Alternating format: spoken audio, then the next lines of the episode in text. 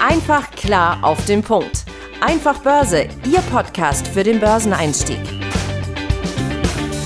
Die im Podcast besprochenen Aktien und Fonds stellen keine spezifischen Kauf- oder Anlageempfehlungen dar. Die Moderatoren oder der Verlag haften nicht für etwaige Verluste, die aufgrund der Umsetzung der Gedanken oder Ideen entstehen.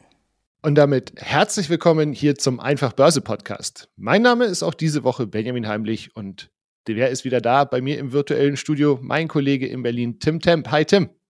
Grüß dich, Benjamin. Schön, hier wieder die neue Folge mit dir aufzunehmen. Und ich freue mich natürlich auch, dass ihr da draußen wieder eingeschaltet habt. Wir wollen uns diese Woche mal eine neue Investmentstrategie anschauen. Und zwar stellen wir mal die Frage, wie wäre es, wenn wir die Strategie haben, die sowohl einen antizyklischen Einstieg liefert und quasi damit auch gleichzeitig qualitativ hochwertige Blue-Chip-Aktien und als Bonus noch eine satte Dividende abwirft. Das alles soll im Idealfall die Dogs of the Dow Strategie liefern. Und es ist eines der bekanntesten Anlagekonzepte eigentlich, das den Fokus auf das Thema eben Ausschüttungen richtet. Und eins nach dem anderen fangen wir eben ganz von vorne an. Bereits Anfang der 1990er Jahre hat der Investmentmanager Michael B. O'Higgins in seinem Buch Beating the Dow einige Strategien vorgestellt. Und eine davon ist eben die sogenannte Dogs of the Dow Strategie. Und mit der soll es eben möglich sein, systematisch den Dow Jones, also den US-amerikanischen Leitindex, zu schlagen. Und das auch noch mit sehr einfachen Mitteln und wenig Zeitaufwand. Klingt eigentlich ziemlich gut, finde ich. Klingt sehr, sehr gut tatsächlich. Ja, und ähm, äh, wie du ja eben schon eingangs gesagt hast, ist das natürlich eigentlich von den, von den theoretischen Rahmenbedingungen äh, eine sehr, sehr schöne ähm, Strategie. Vor allem der zeitliche Aufwand ist natürlich eigentlich, werden wir hier gleich auch noch vorstellen, lächerlich wenig und gering eigentlich. Ähm, ja, und gegen der Erwartung jetzt vielleicht nochmal so ganz grundsätzlich genau, Dogs of the Dow, ähm, ja, also Dogs ist ja der englische Begriff für Hunde. Das ist jetzt hier im eigentlichen Sinne damit nicht gemeint. Das kommt eher so ein bisschen aus dem ja, angelsächsischen Slang, sage ich es jetzt mal. Ähm, da wird nämlich umgangssprachlich ähm, Dogs oder sogenannte Pure Dogs, ähm, da lässt mein BWL-Studium übrigens auch grüßen. Da gab es nämlich diese Boston Consulting Matrix, äh, Matrix, habt ihr vielleicht schon mal gesehen, mit Cash Cows und Pure Dogs, da kommt das nämlich her. Ähm, ja, und da sind diese Pure Dogs, also die armen Hunde, ja, Flop-Investments letztendlich oder Flop-Produkte. Das kann man ja auch das Konzept auf andere ähm, Bereiche in der Wirtschaft äh, übertragen. Ähm, ja, genau. Und da kommt äh, letztendlich dieser äh, vermeintliche Begriff jetzt erstmal her. Ne? Und ähm, ja, klingt jetzt erstmal negativ, aber diese Grundidee von dem Konzept ähm, finden wir eigentlich sehr, ziemlich spannend ähm, und die sieht wie folgt aus. Also diese Grundidee dieser Strategie besteht darin, unterbewertete bzw. vorher stark gefallene Aktien, daher auch dieser antizyklische Ansatz, ähm, zu identifizieren weil diese Aktien, äh, wenn sie halt, und das ist halt eben auch wichtig nochmal hier zu betonen, Dow Jones, ja, das sind ja sowieso nur 30 Aktien drin, sehr große, sehr äh, qualitativ hochwertige Aktien. Du hattest es eingangs auch schon gesagt, Benjamin. Ne? Also das heißt, da haben wir ja schon mal eine, eine sehr konzentrierte Qualitätsmenge an Aktien, erstmal in diesem Index überhaupt. Und wir wählen ja nur aus diesem Index. So, und diese Aktien zu identifizieren, die halt quasi vor einer potenziellen Aufholjagd stehen, weil wenn sie vorher stark gefallen sind, aber grundsätzlich man davon ausgehen kann oder sollte, dass es ja gute, qualitativ äh, hochwertige Unternehmen, die ja wirtschaftlich nachhaltig haushalten, also auch Gewinn nachhaltig abwerfen und das in der Regel auch Jahre und Jahrzehnte schon. Ja, ähm, so, und äh, der O'Higgins hat halt eben festgestellt, ähm, dass sich die Dividende dieser Unternehmen, wenn sie halt entsprechend so äh, qualitativ hochwertige Unternehmen äh, und Geschäftskonzepte dahinter stehen, sich viel konstanter entwickelt als zum Beispiel der Gewinn oder der Umsatz des Unternehmens. Ja, und das kennen wir ja auch, wir haben uns euch hier schon mehrfach vorgestellt, der Gewinn oder der Umsatz, der hängt natürlich stark von der konjunkturellen Lage und wie es gerade in der Branche aussieht. Ja, das kann mal ein paar Jahre lang steil nach oben gehen, ein paar Jahre Flaute, äh, was auch immer, ja. Aber diese Dividendenausschüttung, ähm, die sind viel viel konstanter. Ja? Also für uns als Investor, die, die wenig tun wollen, aber gut schlafen wollen, ist das natürlich erstmal schon mal eine sehr gute Grundvoraussetzung. So, ähm, deshalb soll eine hohe Dividendenrendite auf eine Unterbewertung der Aktien quasi hier hindeuten, weil entsprechend der Kurs günstig ist. Ja, und wir wissen ja, Dividendenrendite rechnet sich einfach aus der letzten Ausschüttung äh, durch aktuellen Kurs. Dadurch ist es ja auch eine dynamische Kennzahl, also gibt uns auch aktuell einen Hinweis, wenn die Aktie vorher stark gefallen ist, ist die Dividendenrendite entsprechend rechnerisch höher, ja, und deutet damit halt eben entsprechend auf eine mögliche Unterbewertung nach diesen Kriterien entsprechend hin. Richtig. Und jetzt so viel zur Grundidee und zur Theorie dahinter. Die Strategie sieht dann tatsächlich vor, wenn man es jetzt praktisch umsetzen möchte, dass man zu Beginn eines jeden Jahres die 10 der 30 Dow Jones Aktien ausmacht und die zum Handelsschluss, nämlich des letzten Handelstages des Vorjahres, die höchste Dividendenrendite geliefert haben. Es handelt sich jetzt eben dabei nicht um Aktienflops, im Vergleich zu ähm, spekulativeren Investitionen sind diese Dog-Aktien natürlich deutlich risikoärmer.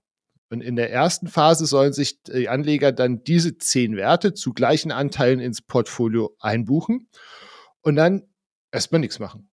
Wunderbar. Zwölf Monate lang soll man die Aktie am besten nicht anfassen und damit auch jegliche Reaktion auf Unternehmensnachrichten und so weiter oder Bilanzvorlagen sind damit praktisch ausgeschlossen ganz ähnlich dem Costolani ne, mit Schlaftabletten nehmen, aber wie gesagt, hier eben ganz klar für ein Jahr. Nach Ablauf dieses ersten Jahres wird dann überprüft, ob die Zusammenstellung noch aktuell ist. Und wenn nicht, dann werden eben einzelne Aktien ausgetauscht und entsprechend neu gewichtet. Ja, ähm, vielleicht auch ein kleiner Exkurs oder Ergänzung dazu. Ja, dieses Konzept, wir haben es ja eigentlich schon gesagt, Anfang der 90er, äh, 1990er hat äh, O'Higgins das veröffentlicht. Er selber hat es ja schon Jahrzehnte vorher angewandt und natürlich auch schön für sich behalten, weil es natürlich zu der Zeit sehr gut lief. Ähm, aber die Börse schläft ja bekanntlich nie und auch die Köpfe, die quasi sich täglich mit der Börse beschäftigen, sind ja auch äh, in der Regel clevere und smarte und ähm, ja, kreative neue Leute nennen es jetzt einfach mal. Ähm, mittlerweile gibt es äh, da schon mehrere Abwandlungen und Erweiterungen auch zu diesem klassischen Dogs of the Dow. Ja, zwar die zwei relativ bekannte auch ähm, ja, Weiterentwicklungen sind diese so ne, sogenannten Small Dogs of the Dow, beziehungsweise die Puppies of the Dow, ähm, also die Welpen sozusagen, die kleinen Titel, ja, und diese kleinen Titel sollen in der Theorie halt auch nochmal äh, eine noch eine bessere Outperformance liefern. Ja, und ich meine, gut, gut, mal grundsätzlich kann man das ja schon bei Small Caps schon häufiger beobachten, aber klar, was schneller steigt, das kann eben auch schneller fallen und tiefer fallen. Also das vielleicht nochmal hier auch entsprechend als Risikohinweis dazu genannt. Ja, so. Und äh, wie geht man jetzt bei dieser Strategie vor, bei dieser Abwandlung? Statt alle zehn renditestärksten Aktien äh, des Dow Jones hier auszuwählen, wandern davor nur diejenigen fünf mit, der niedrig, mit dem niedrigsten Aktienkurs ins Depot. Ja? Äh, in diese fünf Aktien soll dann ebenfalls in gleichen Teilen, also in gel gleichen Geldbeträgen investiert werden. Ähm, ja, so und nach einem Jahr passiert dann wieder das Gleiche. Diese Neugewichtung wird dann geschaut. So, das ist jetzt erstmal vielleicht so eine mögliche Abwandlung davon ja, ganz erweitern kann man das natürlich, ähm, muss man jetzt nicht zwingend auch nur Dow Jones, das ist quasi die ursprüngliche Idee, aber es gibt natürlich auch andere große Indizes, ja, ähm, gerade die ähm, ja, qualitativ hochwertige Unternehmen führen und in, ja, in, in hochentwickelten Volkswirtschaften einfach unterwegs sind. Klar, beim DAX beispielsweise geht das natürlich auch in der Theorie. Ja, das kann man dort auch anwenden, muss man nur ein bisschen ähm, abwandeln. Ne?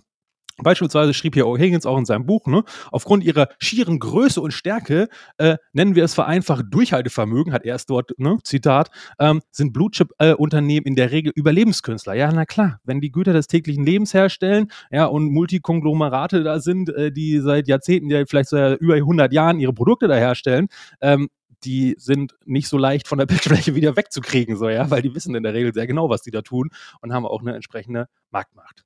Noch ein weiteres Zitat hier von Eugen zu dem äh, Teil. Das alte Sprichwort, je größer sie sind, desto härter fallen sie, trifft hier nicht zu. Äh, wenn es um Unternehmensriesen geht, ne? dann diese Blue-Chip-Aktien sind in der Regel viel sicherere Anlagen als andere Arten von Aktien, ja? wie beispielsweise diese Small Caps. Ähm, ne? Also da auch nochmal der Hinweis. So, das heißt, ähm, Anleger können diese Strategie theoretisch auch äh, leicht umwandeln und auf andere US-Indizes, wie zum Beispiel auch von mir aus dem breiten S&P 500 ähm, ne, oder auch europäische große Indizes wie den DAX oder den Eurostox äh, 50 hier anwenden. Ne? Und ähm, ja, letztendlich könnt ihr da genauso vorgehen. Ihr solltet halt immer nur ein bisschen drauf achten bei der Verteilung. Ähm, bei manchen Indizes sind ja eine Branche relativ stark vertreten, äh, dass ihr da jetzt nicht unbedingt von den zehn Aktien jetzt sechs die gleiche Branche haben, ähm, weil klar, dann habt ihr natürlich ein Klumpenrisiko. Wer uns schon länger hört, ihr kennt das sicherlich. Jo, und wenn wir jetzt tatsächlich über die Verteilung sprechen, also wollen natürlich jetzt nicht nur hier theoretisch darüber, über das, äh, über die Strategie sprechen, sondern eben auch mal ganz praktisch reingucken, auch wenn sie natürlich jetzt heute irgendwie nicht mehr viel Sinn macht, sie nachzubilden. Wir sprechen hier jetzt Mitte April, aber dennoch wollen wir mal gucken, was jetzt so beim Dogs of the Dow Depot für 2023 drin wäre. Und da haben wir eben tatsächlich so eine ganz wunderbare Mischung. Ne? Wir haben Verizon mit dabei, also eher so ein Unternehmen aus dem Telekommunikationsbereich. Wir haben Walgreens, eine ähm, Apothekenkette, 3M, dieser riesige äh, Gemischtwarenladen im Prinzip, wo ja alles mit dabei ist, vom Post-its über eben, ach, keine Ahnung, was da, Amgen, äh, eine, eine Aktie aus dem Biotech-Bereich, Cisco Systems, Chevron, JP Morgan, eine Bank. Wir packen euch auch die gesamte Liste beziehungsweise den Link zum aktuellen Dogs of the Dow Depot natürlich in die Show Notes. Aber so viel Theorie. Jetzt wollen wir natürlich auch ein bisschen gucken, wie hat sich denn diese Strategie tatsächlich geschlagen? Weil ich meine, theoretisch macht alles viel Sinn. Jetzt gucken wir mal einfach. Also wir haben es jetzt mal seit 1998 uns, äh, 95 uns angeschaut. Und wer die da befolgt hat und damals im Jahr 1995 10.000 Dollar investiert hat und wenn wir jetzt ohne Berücksichtigung der Dividende bis 2021 draufschauen, dann hat man sein, ähm, sein Depot ähm, auf knapp 28.000 Dollar nach oben geschraubt, also fast verdreifacht. Und eben, das wäre eine Performance von 179 Prozent, also durchschnittliche Rendite von 4,1 Prozent im Jahr.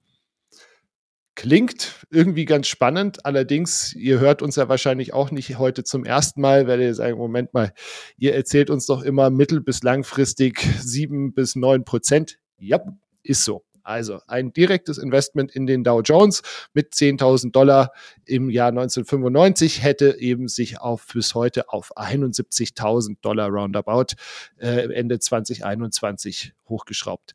Damit haben wir dann eben eine Performance von 610 Prozent oder 7,8 Prozent pro Jahr. Und wenn man jetzt die Ausschüttungen da eben nicht berücksichtigt, dann ist es ganz eindeutig so, dass eben die Dogs of the Dow Strategie hier vom Dow Jones outperformed wird. Genau. Und also unter Berücksichtigung der Dividenden, die ja dem Depot in Form von Reinvestitionen wieder zufließen, steigt der Depotwert dann ähm, auf 66.600 Dollar roundabout. Und damit würde ein Zuwachs von 565 Prozent in 26 Jahren erzielt das zeigt eben auch, welchen starken Einfluss die Dividenden auf den Depotwert haben. Denn wenn man jetzt eben den, äh, die mit einrechnet, dann steigt die Gesamtrendite im Mittel eben auf 7,6 Prozent im Jahr. Ja, und damit immerhin nur 0,2 Prozent schlechter. Ja, ähm, und das gleichzeitig noch bei ja, entsprechend attraktiven Dividenden. Also da kann man mal sehen, das ist gar nicht schlecht. Aber wo viel Licht ist, da ist auch Schatten, ähm, wie ich immer so schön sage. Ähm, was meine ich damit? Die Risiken. Ja, nichts im Leben ist ohne Risiko, insbesondere an der Börse entsprechend nicht. Ja, was da schon gibt, gibt mehr Risiko für weniger Rendite. Da solltet ihr euch besonders verhüten, aber äh, das ist vielleicht ein anderes Thema für ein anderes Podcast, für eine andere Podcast-Folge ähm, vielleicht. Ähm, kommen wir nun zu den Risiken der Strategie. Ja, ähm, erstmal was Grundsätzliches, was euch klar sein muss. Das muss jetzt nicht unbedingt ein Risiko sein, aber für manche Leute ist das ein Risiko. Ja? Ähm, das beschriebene Vorgehen ähm, gibt ja quasi vor, dass man immer zu 100% investiert ist. Heißt also auch, wenn es mal schlecht läuft unterjährig, und ich meine, es gibt ja einige Krisen auf der Welt, nicht nur aktuell, sondern es gab es in der Vergangenheit auch, und das ist so ziemlich sicher wie das Arme in der Kirche, dass es auch in Zukunft diverse Krisen geben wird. Ja, das heißt, ihr nehmt also alle Höhen und Tiefen immer zu 1 zu 1 mit ja, weil ihr halt nicht mit Bargeldbeständen irgendwie haushaltet, ne, irgendwie einen Teil abverkauft äh, und so weiter. Das muss euch klar sein und das müsst ihr aushalten können. Weil wenn ihr das nicht könnt, ja, weil euch das zu sehr stresst, äh, wenn euer Depot unterjährig vielleicht mal 10 oder 20 Prozent unter Wasser steht, äh, dann ist so eine Strategie natürlich eher nichts für euch, ja, weil natürlich, wenn man dort eingreift und auch von diesem, sei es und noch so simplen Regelwerk, wie es ja hier vorliegt, abweicht, dann ähm, ja, untergräbt das natürlich irgendwie die Strategie. Das kann mal gut gehen. In der Regel wird es aber eben nicht, weil das hat ja schon Sinn, äh, was sich hier entsprechend ähm, der O'Higgins ausgedacht hat. Ja? Auch nochmal Thema Klumpenrisiko. Wir haben es eingangs schon einge, äh, angerissen. Also, das ist jetzt unsere persönliche Tipp, wenn man so will, oder unsere persönliche Meinung hier. Ja, das, das kommt jetzt nicht aus der ursprünglichen Strategie, ja, aber auch dieses mögliche Klumpenrisiko. Also wenn ihr jetzt zum Beispiel ganz klassisch Dow Jones 30 Unternehmen habt, ihr identifiziert die äh, Top 10, die ihr reinnehmen wollt. dann seht ihr aber, in diesem speziellen Jahr sind jetzt irgendwie drei, vier, fünf Unternehmen, zum Beispiel Ölaktien oder so da drin dann habt ihr da halt entsprechend dieses Klumpenrisiko. Ja, dann ist es unserer Meinung nach viel schlauer, denn die Liste ein bisschen zu erweitern, also auch zu gucken, hey, wer ist denn eigentlich auf Platz 11 und Platz 12 und Platz 13 zum Beispiel, also ganz knapp nicht reingekommen. Und denn diese Unternehmen sind ja auch gut und die haben in der Regel dann irgendwie 0,1, 2, 3, 0,4, vielleicht weniger Dividendenrendite, also sind nicht deutlich schlechter tauscht die einfach aus. Tauscht dann Platz 7 mit 12 zum Beispiel aus. Ja, ähm, das, äh, um das Klumpenrisiko halt besser in den Griff zu kriegen, ja, und dann quasi eine breitere Streuung zu haben. Äh, da fahrt ihr in der Regel viel, viel sicherer mit, äh, also auch weniger Volatil Volatilität, bessere Abschirmung natürlich für irgendwelche Krisen, weil die betreffen in der Regel meistens nur eine Branche in der Regel, äh, außer es ist jetzt eine globale Rezession. Ne? Also das auch schon mal hier ein Tipp an der Stelle. Noch ein anderer ähm, Kritikpunkt bzw. potenzielles Risiko, was auftauchen kann, ist gerade, wenn wir hinter oder in oder kurz nach einer großen Krise sind. Beispiel Finanzkrise 2008, 2010. Naja, das war eine Finanzkrise, wer hat am meisten geblutet? Immobilientitel und, Akt äh, und Banktitel natürlich. So, das heißt, Bankaktien sind massiv abgeschmiert, 50, 60, 70, 80 Prozent teilweise. Naja, klar, wenn wir dann zum ersten ersten gucken, okay, werden jetzt die höchsten Kursverluste und Banktitel zahlen in der Re Regel auch relativ äh, oder häufig Dividende und das auch in der Regel relativ hohe Dividendenbeträge. Naja, klar, dann bestand dann irgendwie äh, zum Großteil das nur aus Banktiteln. So, dann ist man da in der Regel auch nicht mit gut gefahren. Ne? Ihr könnt äh, euch denken, gerade in so einer Riesenkrise, da wusste man teilweise nicht, geht die Bank jetzt auch noch über Kopf äh, oder entsprechend dieses Klumpenrisiko, also spielt da alles mit rein, ist, glaube ich, auch relativ logisch irgendwie, wenn man das mal kurz angesprochen hat. Ähm, gerade wenn, ihr unseren Podcast häufiger hört, dann könnt ihr das sicherlich gut nachvollziehen und wie gesagt, einfach ein, zwei Titel austauschen ähm, aus der Liste und schon habt ihr dieses Risiko deutlich minimiert, unserer Meinung nach. Ja, ein weiterer äh, Kritikpunkt ist dann noch, dass man sich mit so einer Strategie natürlich ähm, möglicherweise auch ja, so richtige Nieten einfach ins Depot holt. Ne? Beispiel zum Beispiel General Motors von 1979 bis 2008, also hier 97. 97, Entschuldigung, zehn Jahre quasi hier in dem Zeitraum, ja, äh, ist immer in der, dank der hohen Dividendenrendite in dieser Strategie quasi gelandet ja gut, aber die Aktie ist halt permanent abgeschmiert und deswegen ist halt rechnerisch die Dividendenrendite halt immer weiter gestiegen. Ja, so. Und das ist natürlich auch so eine Sache, wenn, wenn die Aktie jedes Jahr im Durchschnitt um 10 oder 20 Prozent verliert und dann kann sie auch 10 Prozent Dividende abwerfen, da werdet ihr niemals auf den grünen Zweig kommen. Plus ist es natürlich extrem frustrierend, wenn ihr so ein Ding dann über Jahre ähm, ne, eisern eure Strategie durchhaltet, was ja gut ist, aber immer quasi diesen, diesen, diese Niete damit reinzieht. Ne?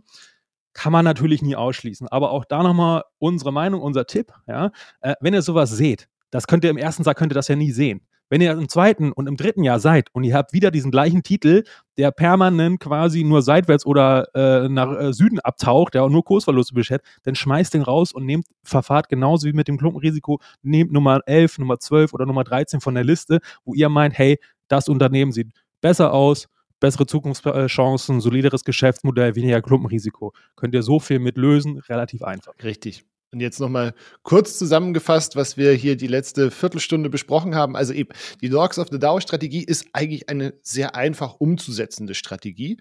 Sie hat einen sehr geringen zeitlichen Aufwand. Also theoretisch muss man sich eben nur einmal im Jahr zum Jahresanfang hinsetzen und, und sortieren. Durch die einfachen Regeln wird auch tatsächlich das Risiko systematisch reduziert. Ausnahmen bestätigen die Regel, hatte Tim ja gerade schon ähm, vorgetragen. Ähm, indirekt wird halt eben durch diese vorgegebenen Regeln auch automatisch tendenziell ein antizyklischer Einstiegszeitpunkt ausgewählt. Und die Strategie hat etwas an Performance nachgelassen, schafft eben nicht mehr wie zu O'Higgins aktiven Zeiten zwischen den 1970er und 1990er Jahren eine jährliche Aus Outperformance. Und seit den 2000ern im Durchschnitt etwas schlechter als der Dow Jones. Aber wir erinnern uns an Folge 72, in der Regel immer noch besser als der durchschnittliche Anleger. Deutlich besser, muss man ja fast doppelt so gut. Ja? Also ne? nochmal Verweis auf die Folge, da waren wir knapp unter 4% Privatanleger und wie wir hier vorgestellt haben, selbst in den letzten Jahren hat diese Dogs of the Dow Strategie äh, fast 8% abgeliefert. Also auf jeden Fall ein Blick wert, insbesondere mit den ähm, ja, tollen zeitlichen Vorteilen natürlich. Ne? Ähm, Ja, aber hier sei auch nochmal in der Zusammenfassung natürlich gesagt, Durchhaltevermögen ist hier natürlich ähm, besonders wichtig, generell an der Börse sowieso, aber hier bei dieser Strategie halt nochmal besonders. Ähm, macht ja auch irgendwie den Charme aus, ne? weil es halt eben so wenig Arbeit macht, muss man es aber halt auch eben dann durchhalten. Das ist sozusagen dann die eigentliche geistige Arbeit, äh, quasi nichts zu tun. Ne? Und vielleicht auch nochmal ganz grundsätzlich, ähm, Wichtiger als die, die, Dividendenrendite ist natürlich die kon äh, konstante Auszahlung und im besten Fall sogar noch äh, konstant steigende Auszahlung, also Ausschüttung. Ja? Weil diese Kennzahl sagt ja viel, viel mehr äh, über die Qualität und über die, den nachhaltigen Erfolg des jeweiligen Unternehmens aus, als einfach nur eine hohe Dividendenrendite. Weil, haben wir ja gelernt, nochmal kurz, schmiert der Kurs heftig ab, weil da ist irgendwie, was weiß ich nicht, was passiert. Ähm, und äh, dann ist einfach die Dividendenrendite für mehrere Monate rechnerisch einfach sehr hoch. Ja, und im nächsten Jahr können sie vielleicht schon gar nicht mehr bezahlen, weil deren Geschäft einfach gar nicht mehr läuft. So, oder die eine riesen Klage am Hals haben. Ne? Also deswegen, nicht nur auf die Rendite schauen, sondern auch auf die nachhaltige Rendite und ob sie die im besten Fall regelmäßig erhöhen. Das ist ein echtes Qualitätsmerkmal. Ähm, ne? Stichwort Dividendenaristokraten ähm, wenn man jahrzehntelang die Dividende jedes Jahr erhöhen kann, heißt das top -quali äh, qualitativ hochwertiges Geschäftsmodell. Genau. So viel zur Dogs of the Dow Strategie. Wir wollen uns jetzt zum Ende der Folge wie immer noch dem Topic der Woche widmen. Und zwar der grundsätzlichen Frage, wann bubert's legal?